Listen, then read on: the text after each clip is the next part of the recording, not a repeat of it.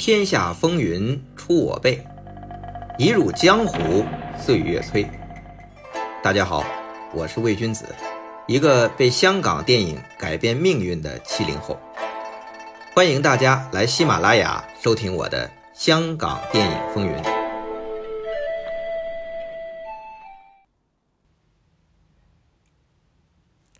话说罗维导演与嘉禾分道扬镳之后。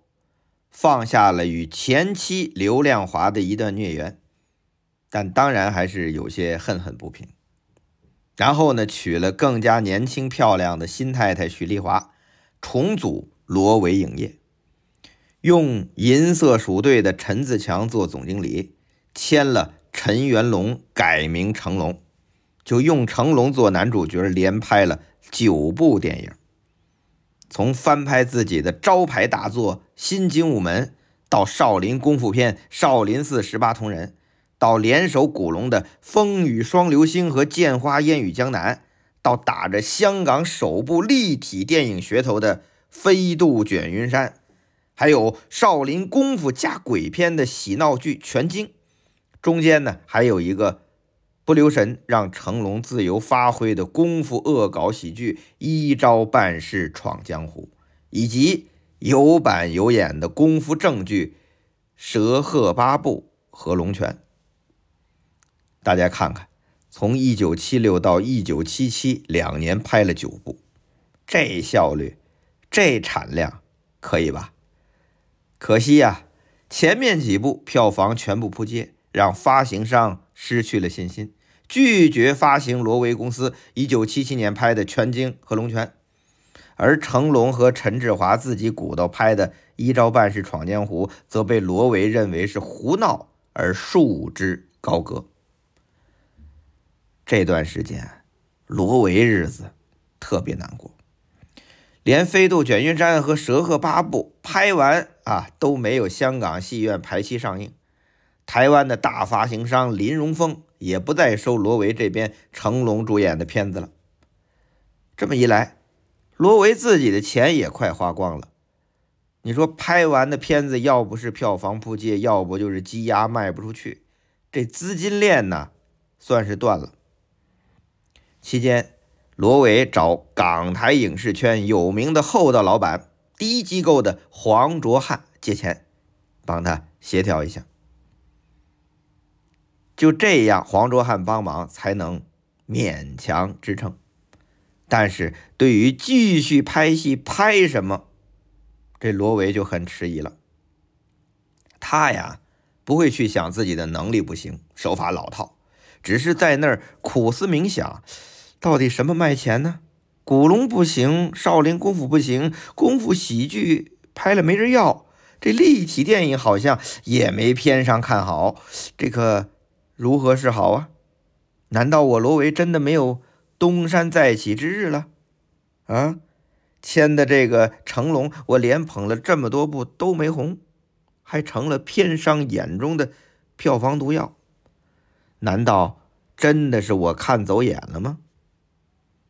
罗维这时候啊，可是真有点山穷水尽的意思。如果还继续往下拍，还是成龙来演。估计还是卖不出去啊！可问题是，他就签了成龙一个人啊！你说这事儿闹的，我拍了我卖不出去，不拍吧坐吃山空，真是进退失据，不知所措呀！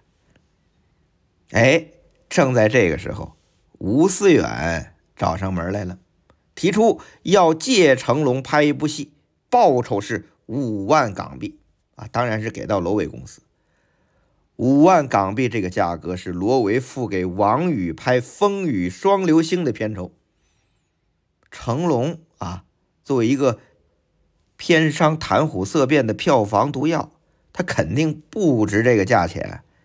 罗维自己正发愁，还继续拍不拍成龙呢？哎，正好出借成龙可以赚五万块。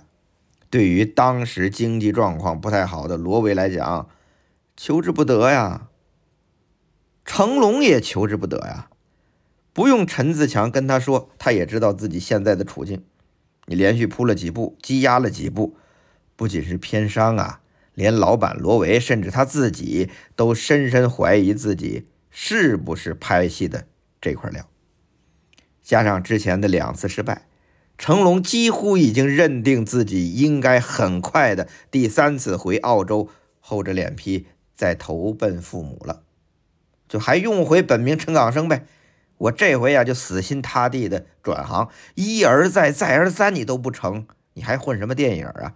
做建筑工人吧，或者呀，做餐馆的帮厨，努力像我老爸一样成为一名厨子。唉，连拍九部都不行，可不就是，可能就是这个下场吗？所以说呀，这吴思远登门这一届，对罗维、对成龙都代表着一种机会。罗维呢，能喘口气儿；成龙呢，能。摆脱罗维，尝试一下新戏路，但能否成功呢？大家未必那么有信心呢。有人问了：“哎，吴思远为什么要借成龙这个票房毒药呢？”确实，当时有几个片商，包括中国台湾省的、新加坡的、印度尼西亚的，都好心提醒吴思远：“你怎么找成龙拍戏啊？他不行啊！”这几位可不是瞎说，都是买过罗维的片儿，都是成龙主演，结果票房扑街的，所谓深受其害，所以人家也是善意提醒。吴思远当然也有这层顾虑，但他最后定了成龙演出。其实啊，这里面也是有考虑，也是有原因的。什么原因呢？第一。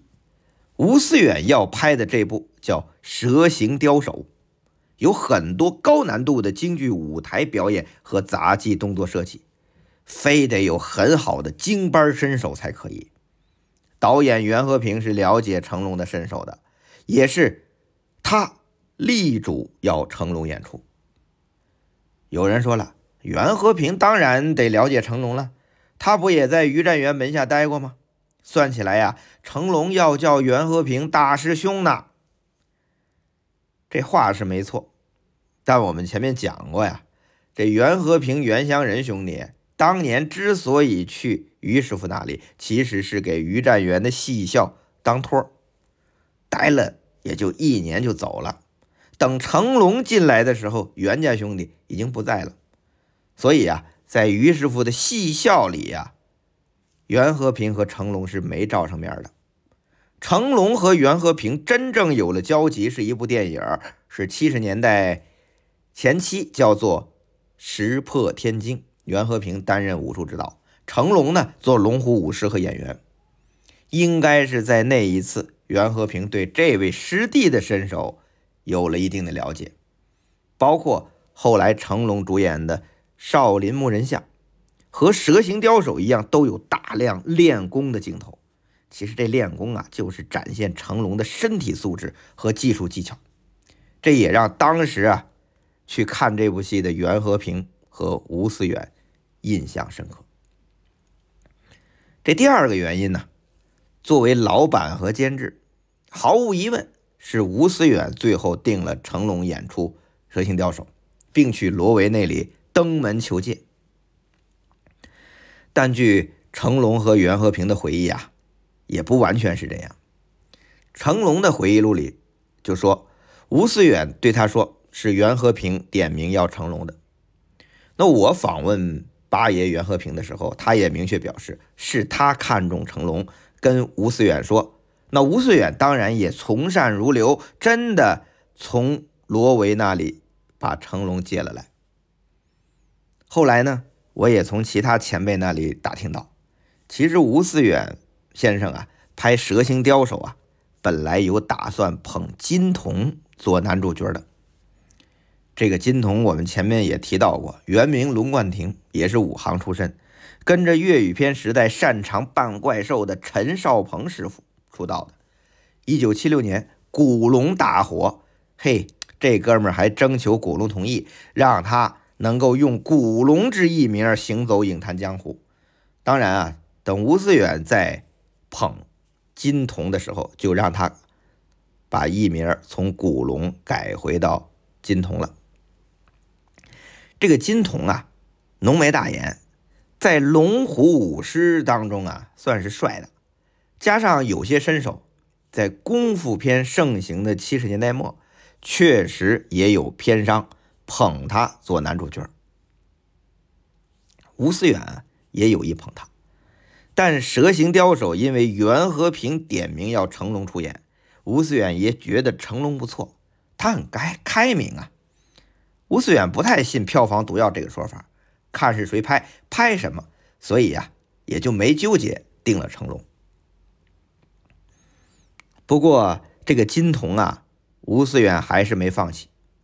后来成龙因蛇形刁手和醉拳大红大紫。袁和平也被嘉禾牵走了，吴思远借不到他们拍戏，就自己做导演，跟风拍了一部《龙形魔桥》。一听这名字，蛇形对龙形，刁手对魔桥，这一类的东西。动作当然没了八爷袁和平，但袁奎和徐夏也是跟随袁和平，在《蛇形刁手醉拳》里边担任副动作指导，也是那两部戏的班底。那这个龙行魔桥啊，捧金童的其他演员阵容大反派都是黄正利，然后都有石天、插科打诨。那师傅这块儿没有袁小天，但是粤语片的老牌动作明星石坚和在醉拳中有非常出色表现的叫林英，他在醉拳里演的是暴揍成龙，就是这少年黄飞鸿的姑姑。北腿相当了得，这林英和时间在《龙兴魔桥》里啊，饰演金童的师傅师母。你看，时间林英啊，大反派黄正利啊，十天插科打诨，就这个组合也相当不弱了，标配嘛。但出来几乎毫无反响，票房不行，金童这个演员也没出来。后来呢，就混去拍电视剧了。那吴思远自己呢，也从来绝口不提这部《龙行魔桥》，就跟没拍过一样。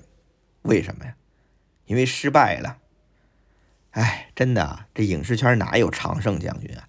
徐克八十年代那是卖座保证，但是他也有新浪潮三部扑街之作呀。但是那三部戏真的好，我们以后会详细讲。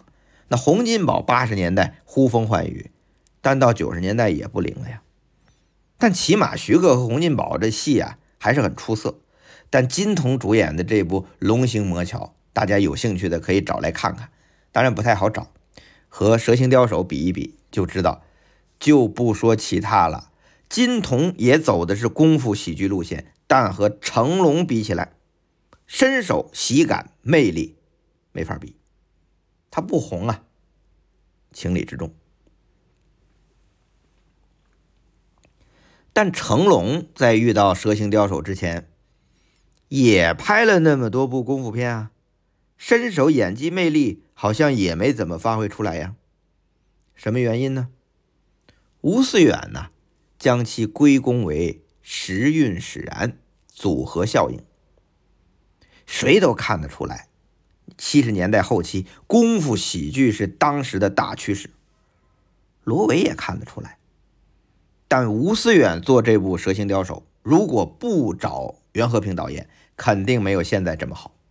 因为袁和平的动作设计在《蛇形刁手》和《醉拳》中发挥的淋漓尽致，京剧舞台上的杂技动作和功夫的结合，用在日常练功的种种独特设计，有些超乎体能，又借助剪辑技巧和钢丝特技的动作呈现，都达到了新的高度。看的是热血沸腾，赏心悦目啊！吴思远为什么找袁和平做导演？那不就是看中他在南拳北腿斗金虎和鹰爪铁布衫的动作呀？比之前合作的那武术指导金明那些可是高了几个段位啊！所以蛇形刁手有了袁和平，才算有了大帅稳坐中军帐，而且。也正是因为找了袁和平，才有了成龙师傅的扮演者袁小田。据吴思远自己说啊，他本来想找的是性格演员古风演成龙的师傅，但是邵氏，因为古风是签的邵氏，邵氏的方逸华不接人，没办法，吴思远就想到了袁小田。但袁小田啊，当时虽然只有六十五岁，年纪不算大，但是已经准备退休了。如果不是儿子做导演的戏，他未必肯接。但毫无疑问，袁小田的演出啊，实在太精彩了。那份幽默诙谐，来自多年精班的表演历练。如果换古风演啊，我自己认为还真不一定能演出那个味道。更何况袁小田的舞台功架更是地道，动作的架势也很重要。虽然在戏中，袁小田翻腾跳跃的高难度动作都是他的侄子袁和平的堂弟袁振阳做替身，但袁小田可不只是露个脸不打特写，大部分中景和近景还是袁小田本人拿出那种舞台功架，可谓相得益彰。等到醉拳啊，袁小田演出苏乞儿打醉拳就更漂亮了。这个苏乞儿啊，和蛇形刁手中的是一个人物的表演方式，是延续性的，也成为袁小田晚年影坛的收山代表作。这醉拳的苏乞儿形象，甚至被日本直接套用到游戏《拳皇》中的镇元斋身上。除了成龙师傅袁小田啊，蛇形刁手和醉拳用的。大反派演员都是黄正利，那黄正利可是功夫片的宝啊，腿功之凌厉好看，我个人认为是强过谭道良大师和刘忠良的。我说是好看啊，我不说真打。而且黄正利是签约吴思远公司的，别的公司你没法用啊。想看黄正利腿王，你只能在吴思远的电影里看。所以，黄正利在《蛇形刁手》中扮演的大反派上官云逸的造型和动作，后来就被日本漫画《龙珠》借鉴创作了世界第一杀手陶白白这个形象，可见当时啊风靡亚洲。你看，袁和平师傅、袁小田师傅、黄正利大反派这个组合，再加上成龙，那可不是天作。之组合嘛。再说这成龙啊，他进组之前，他是抱有期待的，因为吴思远的戏南拳北腿那些真的拍的不错，但是他也很忐忑呀，他是对自己快没信心了，对吴思远、袁和平要拍一部什么戏，他也有自己的疑问。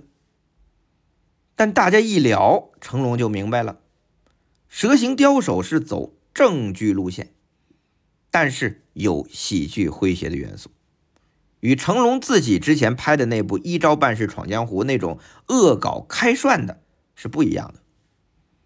那成龙演的这个主角简福啊，既有底层小人物受辱的愤怒，又有年轻人喜欢搞怪的特性，更有苦练武功的耐性和学习创造的天赋，所以表现力。还是蛮丰富的，还真是很适合成龙发挥的。加上袁和平为他量身设计的动作，实在是打开了成龙对于动作的一扇大门。大家都是做武术指导的，袁和平在蛇形刁手中呈现的丰富以及流畅，还有运用京剧舞台杂耍技法融合功夫之成熟。都让成龙大开眼界呀！他不仅大开眼界，他是默默学习、疯狂吸收，然后大展拳脚，为他后来组建班底、形成自己的风格做了非常好的准备。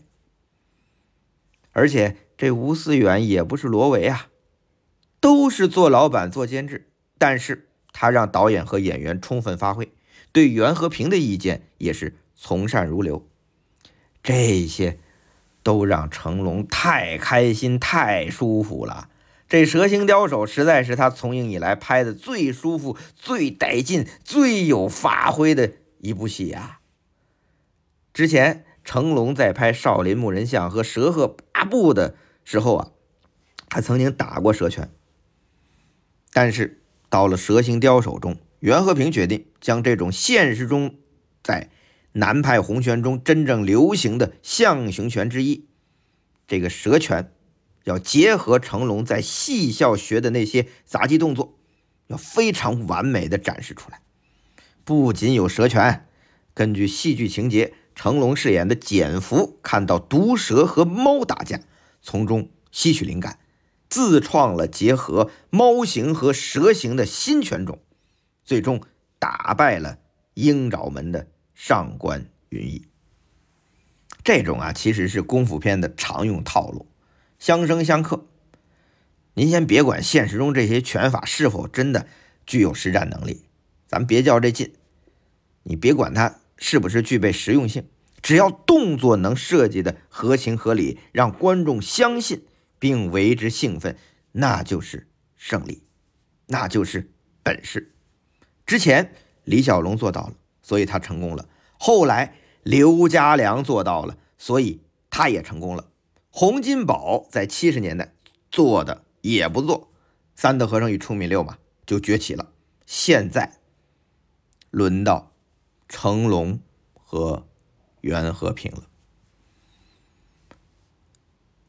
成龙后来回忆啊，他在拍摄《蛇形刁手》的时候，这部影片将不同于之前的任何一部功夫片，这是他自己的一个感受，因为他新颖啊、丰富啊、成熟啊、流畅啊，但是。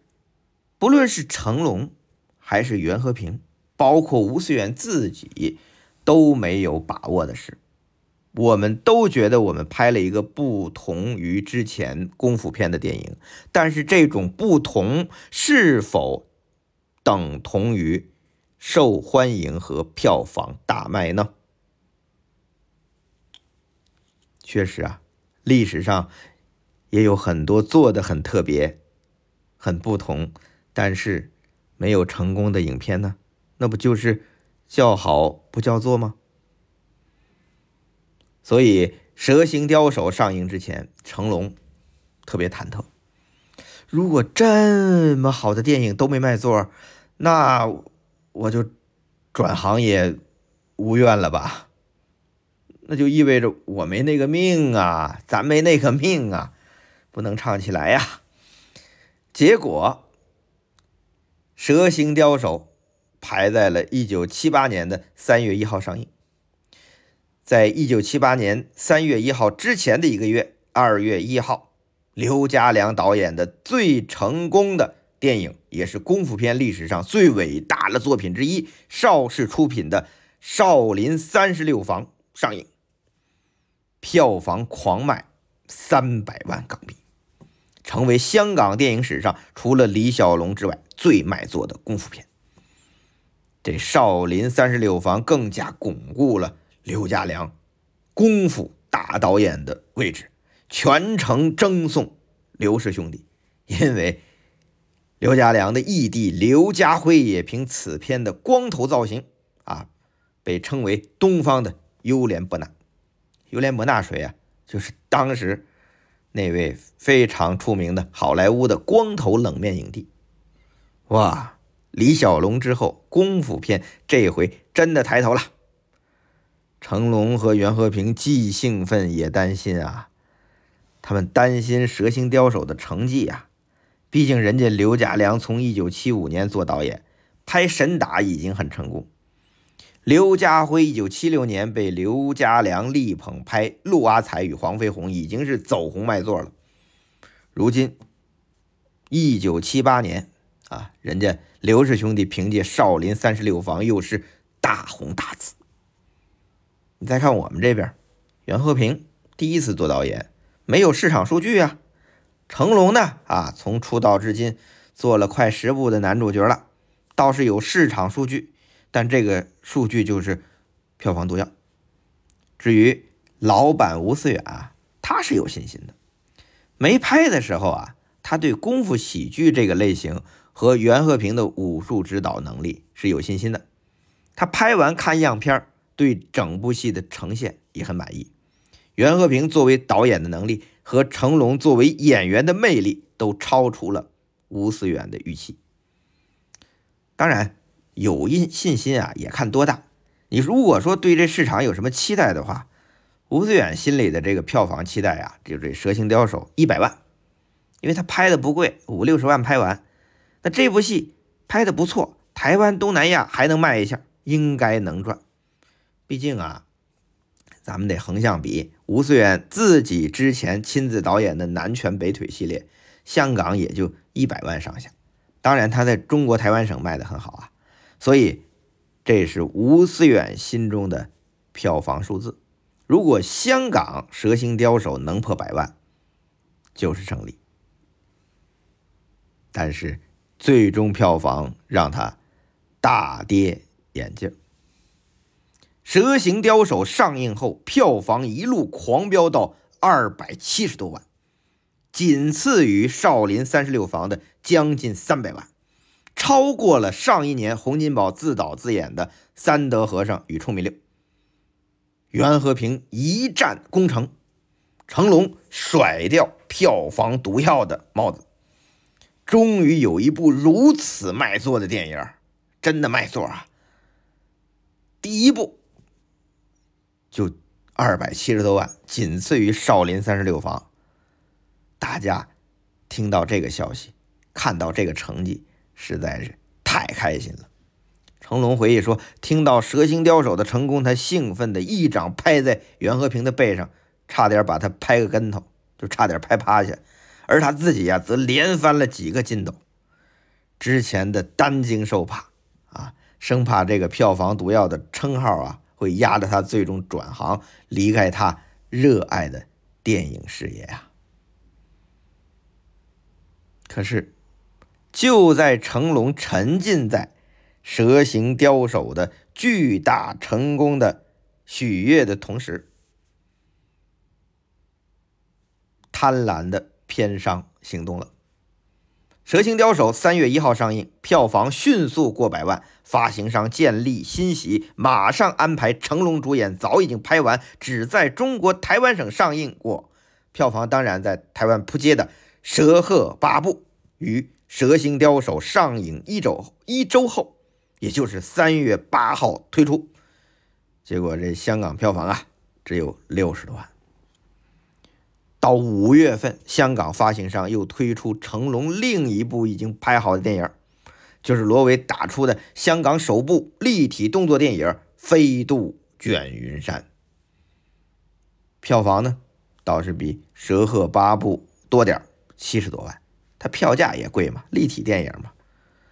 哎呦，这《蛇形刁手》上映完不到两个月，两部票房不到百万的罗维旧片都扑街了，把成龙又打回原形。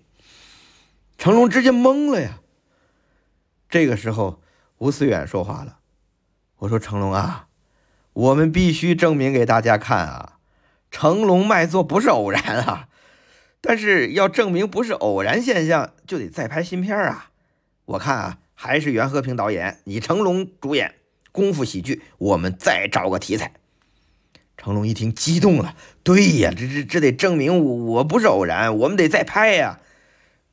可是也就在这个时候，罗维那边来话了，赶快回来。准备去韩国，咱们罗维公司啊，要开拍新片了。成龙一听，脑袋嗡了一声，哎呦，哎，我光顾着在这 happy 了，忘了我是被吴思远借出来的，我是罗维的人呢，啊！现在这刚上线两部扑街的《蛇鹤八部》和《飞渡卷云山》。罗维那儿还有三部呢，《一招半式闯江湖》、《全经》和《龙泉》还没上呢，啊，还拍新片罗维在成龙眼中已经是个过时的老气的这种标签了，他不相信罗维还能拍出什么好片子来。跟着罗维，如果还是罗维拍，那就是继续找死啊！吴思远和袁和平才是成龙的救星啊！或者还有第三条路，但不是那个时候的成龙敢想的。现在的成龙只能乖乖的回到罗维公司，听罗维的安排。成龙这边是一百个心不甘情不愿，吴思远那边则是心急如焚。他已经想好题材了，蛇形刁手之后，原班人马开拍醉拳。但问题来了，成龙借不出来了。欲知吴思远如何巧计再借成龙，罗维又如何用计留住已经成为票房灵药的成龙，且听下回分解。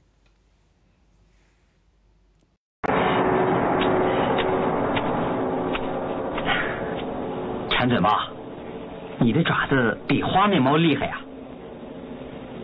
哎，嘿，